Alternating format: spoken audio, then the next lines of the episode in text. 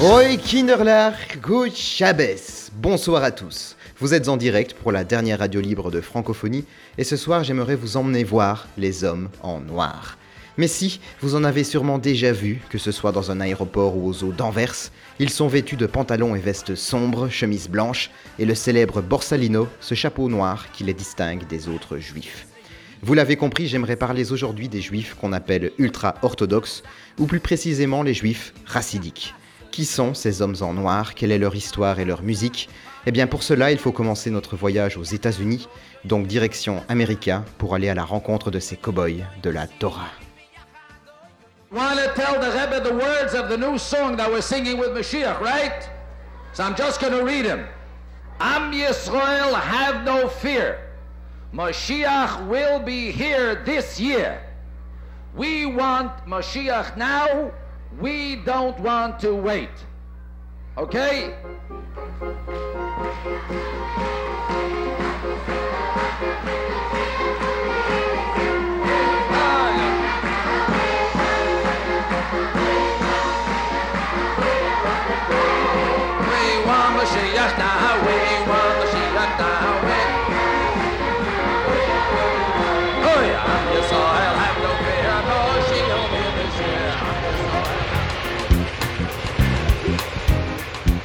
Nous sommes à New York, aéroport John Fitzgerald Kennedy. La kippa dissimulée sous une casquette, vous prenez vos bagages et montez dans le métro. Ligne 3, direction Brooklyn. Au beau milieu des quartiers noirs de la ville, il y a une petite enclave où le temps semble s'être arrêté. Un morceau de judaïsme dans la plus grande théocratie chrétienne du monde, le genre d'endroit qu'on ne peut trouver qu'ici, en Amérique. Vous sortez à l'arrêt Kingston Avenue, ici c'est bon, vous retirez votre casquette pour laisser voir votre kippa. Bienvenue à Crown Heights, la capitale mondiale du racidisme. Ici, vous êtes à la maison. Partout, on parle le yiddish, la langue de votre momé. Ce mélange étrange entre l'allemand et l'hébreu que les juifs ashkénazes ont apporté d'Europe avec le bagel et le pastrami. Une langue qu'on dit magique puisqu'elle invoque le golem et permettrait de lire les secrets du cosmos. Dans cette partie de Brooklyn, pas de cinéma, pas de théâtre ni de discothèque. Si on veut s'enjailler, on se rend à la synagogue ou à la yeshiva. Toutes les boucheries sont cachères, les tribunaux, la police et même les ambulances travaillent pour la communauté. S'il y a bien un endroit où les juifs peuvent se sentir chez eux, c'est à Crown Heights. Et d'ailleurs, c'est juste là, à la sortie du métro, que vous apercevez le 770 de l'Eastern Parkway, le temple des juifs Lubavitch. C'était la maison de Menachem Schneerson, certainement le rabbin le plus charismatique et influent du racidisme contemporain. Avant sa mort en 1994, tout le monde, même les présidents des États-Unis, cherchait à obtenir sa bénédiction. Il était plus courtisé que Madonna, et pour cause, il est la lumière spirituelle mais aussi électorale de près d'un million de citoyens américains. Si le racidisme a survécu au traumatisme de la guerre, on peut dire que c'est grâce à lui. Sa proposition, une vision du monde optimiste en l'avenir, est fondée sur la joie. Ses moyens, ramener les juifs à la maison, la Torah. Bref, vous le comprenez, le racidisme s'est installé ici, à New York, pour y reconstituer une vie juive plus ou moins autonome, vivant au rythme de la Torah, à quelques rues de l'effervescence new-yorkaise et des clubs de jazz. Mais d'où viennent tous ces juifs? D'où vient qu'ils se sont installés ici, à New York, pour continuer une vie qui semble s'être arrêtée depuis 200 ans? Eh bien pour cela, il faut quitter le Nouveau Monde et retourner en Europe, là où tout a commencé pour le racidisme. Alors retournons sur nos pas et reprenons l'avion pour l'Ukraine, dans la ville de Jankoï, en actuelle Crimée. Là, des juifs ont popularisé la chanson que je vous passe en face A de cet épisode, Hey Jankoï, écrite en réponse aux bolcheviks qui les dépossédaient de leur ferme. La chanson pourrait se résumer en une question simple, mais qui a dit que les juifs ne pouvaient pas travailler leur propre terre?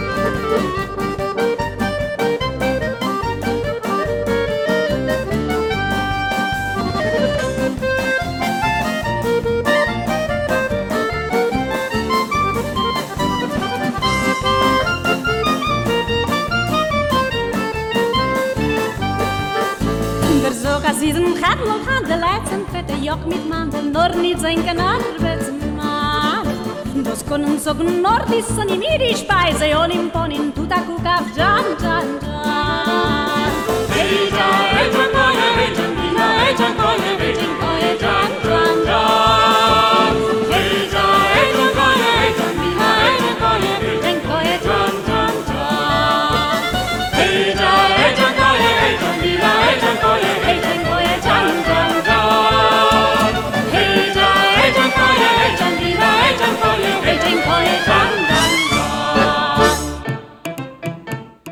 voici donc en Ukraine. Alors je vous ai dit l'Ukraine, mais j'aurais bien pu dire Pologne, Hongrie, Roumanie ou Lituanie, bref, cette large bande d'Europe où nous sommes déjà chez les Slaves, mais pas encore vraiment chez les Russes.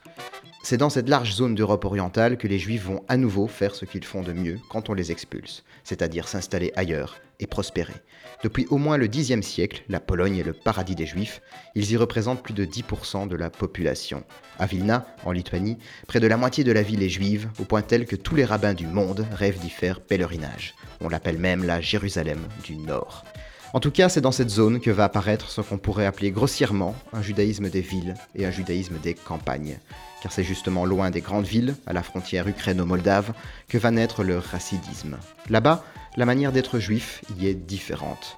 Alors on continue bien évidemment de lire la Torah et étudier le Talmud, mais on y ajoute une doctrine nouvelle, importée d'Orient, la Kabbale. À l'origine, le racidisme se fonde sur une approche mystique de la vie. On y professe que tout l'univers est une manifestation de l'être divin et on préfère la joie de vivre sur l'austérité, le plaisir des sens sur l'ascétisme.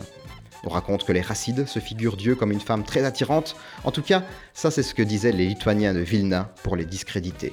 Car le premier ennemi du racidisme, ce fut au départ les élites juives elles-mêmes. Comprenez-les, un mouvement populaire de masse qui prône la joie et l'extase, ça ne pouvait qu'effrayer les plus conservateurs. C'est pour cette raison que les premières communautés racidiques vont rester secrètes, puis resteront toujours très attachées à leur rabbin local, au point tel que vont naître des dynasties de rabbinim comme les juifs Lubavitch, Satmar, Breslev, ou même la très importante dynastie racidique de Tchernobyl. Et c'est l'une des caractéristiques principales du racidisme, l'exercice du pouvoir n'est pas vertical. Les rabbins sont les maîtres spirituels de la communauté, ils tranchent les questions morales certes, mais ce ne sont pas des chefs de village ou des princes. La communauté vit en quasi-autonomie, parle la même langue, ne s'identifie à aucune nation, ne s'agenouille devant aucun roi, aucune idéologie, bref, le racidisme c'est un judaïsme sans Marx et sans Rothschild, une sorte d'anarchie politique, mais avec la Torah comme guide, en attendant la libération, le Messie et le retour en Israël. Je ne voudrais pas vous spoiler, mais vous savez que le rêve du Yiddishland ne va pas bien se terminer. Au début, ce furent les pogroms, et puis ce furent les bolcheviks, et enfin ce furent les nazis. Toute l'Europe se convertit à ce projet fou d'extermination de toute trace juive sur le continent. On raconte que ce déferlement de violence était justifié, mais je vous avoue ne jamais vraiment en avoir compris la raison. Malgré sa quasi-destruction, le racidisme hors d'Europe continuera à prospérer jusqu'à devenir aujourd'hui l'un des rares espoirs du judaïsme orthodoxe. En tout cas, dans les communautés racidiques, on ne perd pas son temps à pleurer, car leurs sages disent que pleurer est très grave. Une personne doit servir Dieu avec joie. Alors pas de larmes, mais des cris et des chants. Et pour la phase B, je vous passe les frères Nazarov avec Mazeldiker Yid, titre qu'on aurait pu entendre dans le Stettel, ce petit village du Yiddishland, à une époque où c'était encore possible, évidemment. Mazeldiker Yid avec les frères Nazarov. Wrong but strong. Ragged but right. Say right.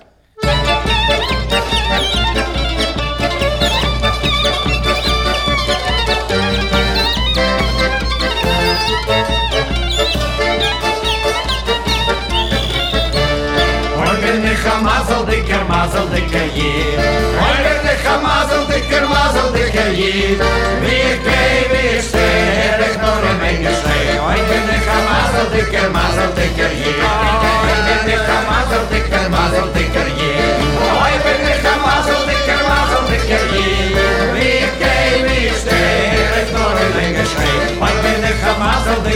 Dicker, dicker jid. Alle Kinder, kleine viel, Kinder holen nachher.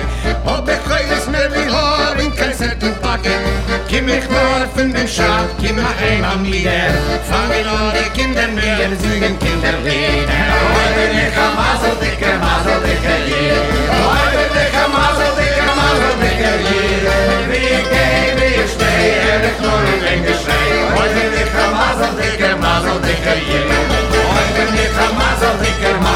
carrier. I will be Hamado, the Hamado, the carrier. Be a gay, be a stay, and it's not a link stay. I will be Hamado, the Hamado, the carrier. Тати кой перший халат, тати гіпа пені Шмилчик віла вайса кола вайстали вил фені Он ман вагу йом епштил, вайн ти шой не трен Вай лепти за ніє шой без кіндали фуер Ай ти не хамазал, ти кермазал, ти каїр Ай ти не хамазал, ти кермазал, Yeah, yeah, yeah, yeah,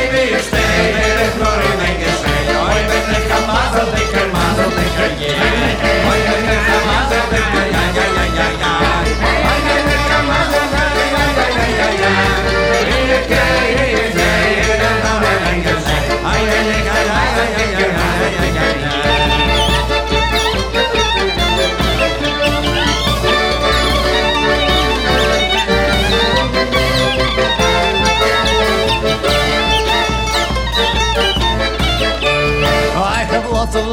Kids, they're running naked.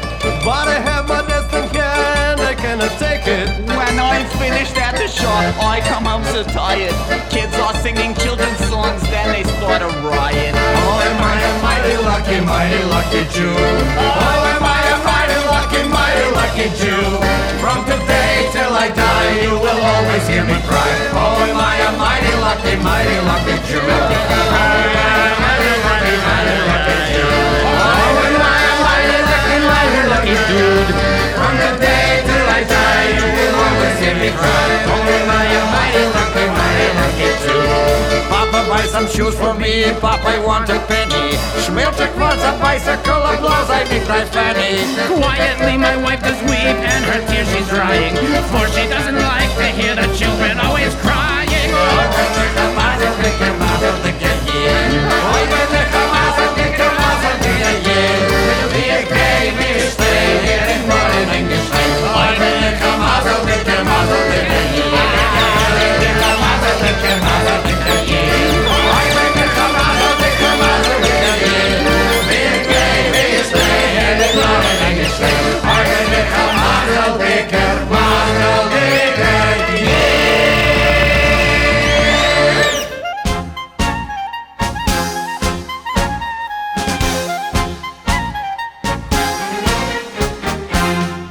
laisse ici, dans la campagne ukrainienne, en rêvant que le Yiddishland n'ait jamais disparu, que la Shoah n'ait jamais existé et que les communautés racidiques d'Europe n'aient pas à vivre dans des réserves naturelles, parquées dans des quartiers new-yorkais ou israéliens.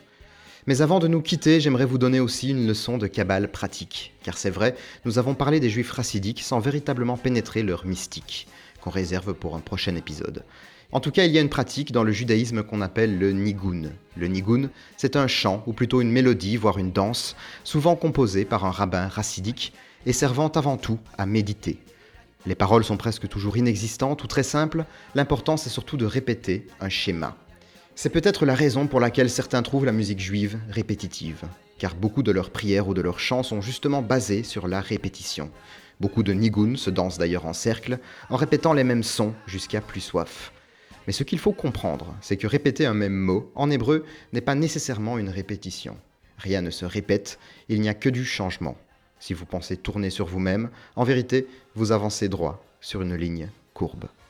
D'ailleurs, en yiddish, le son aïe est une exclamation de joie. Plus qu'un mot, il exprime une émotion, un désir. Et ce son aïe, prononcé en boucle, devient une méditation collective, un mantra d'unité avec Dieu, à laquelle on y accède par l'extase. Et donc c'est pour ça qu'il y a autant d'aïe ou doyoyoy dans les musiques juives, c'est la survivance de cette pratique mystique qu'on a vu naître dans le yiddish lente. Je vous quitte sur ce chant enregistré lors d'un important mariage racidique en 2018. Moi, j'ai un nigoun à terminer, alors Shabbat Shalom à tous.